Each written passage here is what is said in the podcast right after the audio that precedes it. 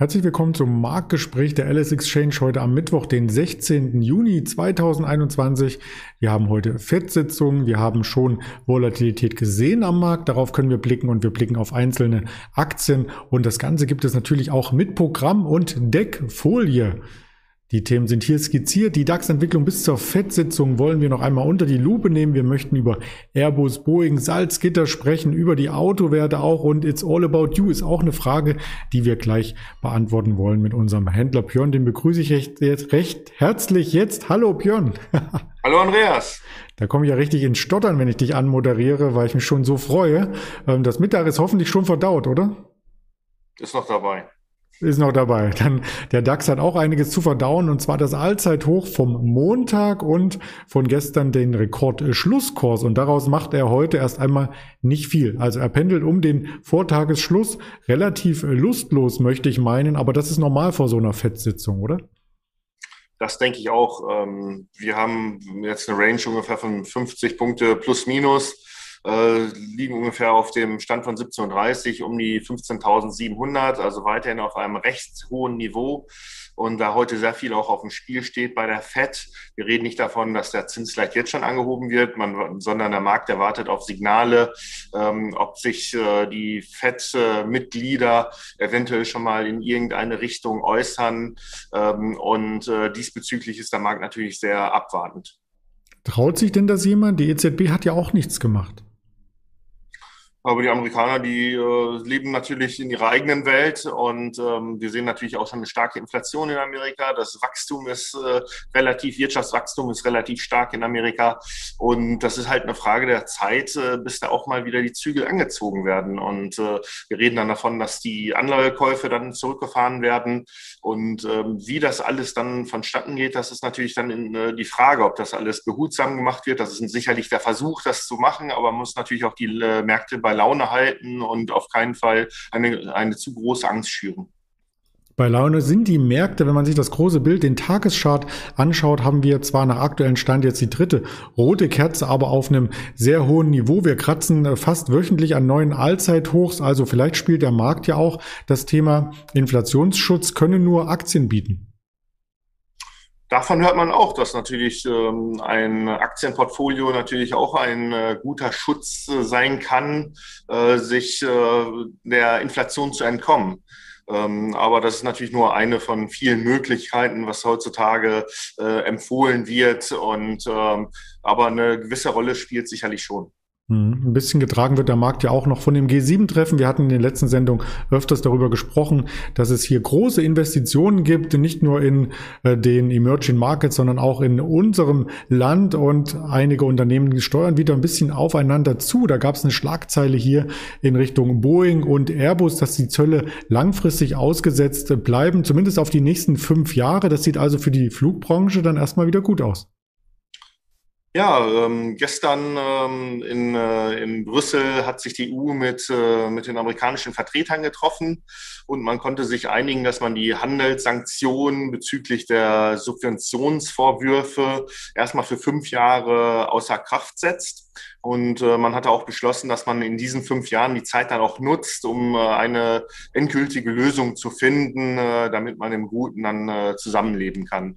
Ähm, wie man liest, ähm, war das auch, äh, war Joe Biden natürlich daran beteiligt und er hat das auch mit ausgehandelt.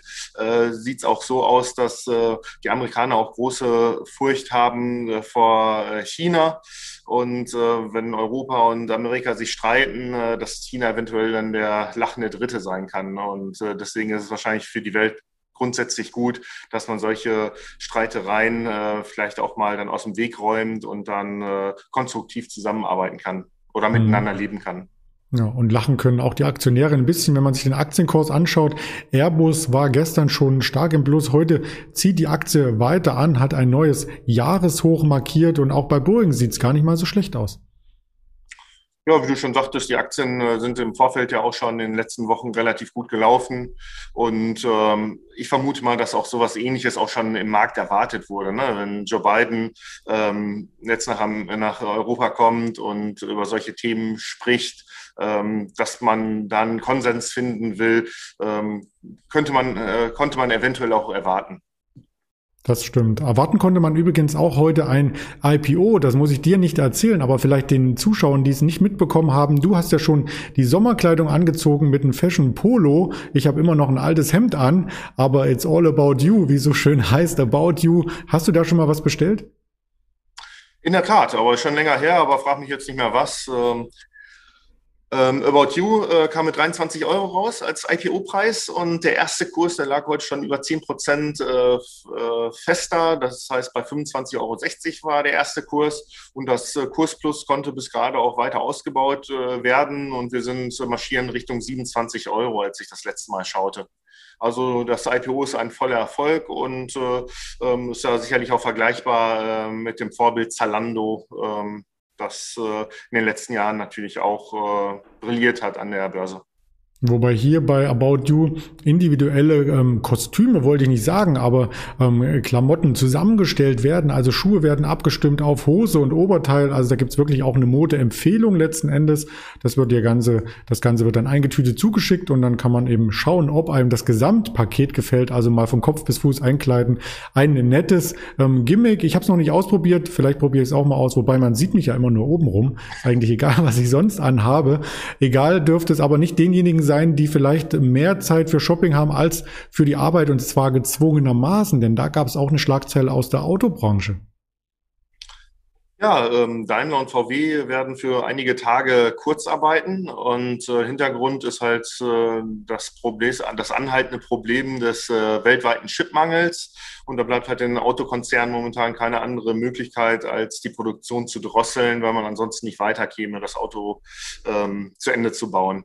Äh, man sieht es auch an den Kursen. Ähm, Autos sind natürlich, wie wir alle wissen, äh, in den letzten äh, Monaten super gelaufen. Und heute sehen wir dann halt auch mal stärkere Gewinnmitnahmen und äh, Autos sind ungefähr zwei Prozent im Minus. Dabei ist am stabilsten immer noch die Daimler im Chartcheck. VW ähm, etwas schwächer war gestern auch schon einer der Tagesverlierer. Vorgestern ebenso. Ähm, da spielt sicherlich auch noch ein bisschen der Dieselskandal eine Rolle, über den wir in letzter Zeit berichtet haben und vielleicht noch als Nachtrag, um welche Modelle es überhaupt geht. Es geht um den Tiguan, den Turan, den äh, Tarako und die Golffertigung in der Spät- und Nachtschicht äh, bei Wolfsburg und bei Daimler ist es nicht ganz genau spezifiziert, welche Modelle, sondern da stehen einfach ähm, einige ähm, Bänder Sender quasi still, vor allem in Schichtsystemen, also nicht komplett still. Ähm, da hat man noch ähm, Kapazitäten, die ausgeliefert werden sollten. Ja, Kapazitäten gibt es auch im Rohstoffbereich und zwar starke Rohstoffpreise und das spielt so ein Stück weit Salzgitter in die ähm, Karten, oder? Ja, Salzgitter hat gestern äh, Nachmittag noch eine Ad-Hoc-Meldung äh, veröffentlicht und da wurde die Vorsteuergewinnprognose angehoben. Äh, Salzgitter zeigt sich wieder optimistisch. Wir hatten äh, vor ein paar Wochen noch gesehen, dass die äh, Prognose reduziert wurde auf 300 bis 400 Millionen Euro Vorsteuergewinn. Und diese Prognose wurde dann gestern auf 400 bis 600 Millionen Euro wieder angehoben. Dem Kurs hat es nur kurzfristig geholfen. Im Tagesverlauf oder zum, bis zum Tagesschluss waren wir dann gestern auch schon um die zwei Prozent schwächer.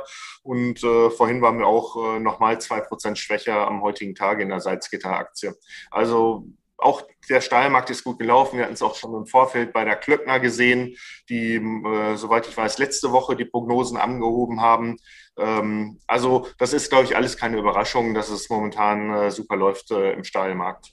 Das werden wir uns auch weiter anschauen und natürlich auch Sie als Zuschauer weiter informieren auf den Kanälen YouTube, Twitter, Instagram, Facebook und den Hörvarianten Spotify, Deezer und Apple Podcast. Ganz lieben Dank erst einmal an dich, Björn, und dann wünsche ich noch ein schönes Mittagsverdauen quasi, weil abends brauchen wir ja die Aufmerksamkeit wieder zur Fettsitzung.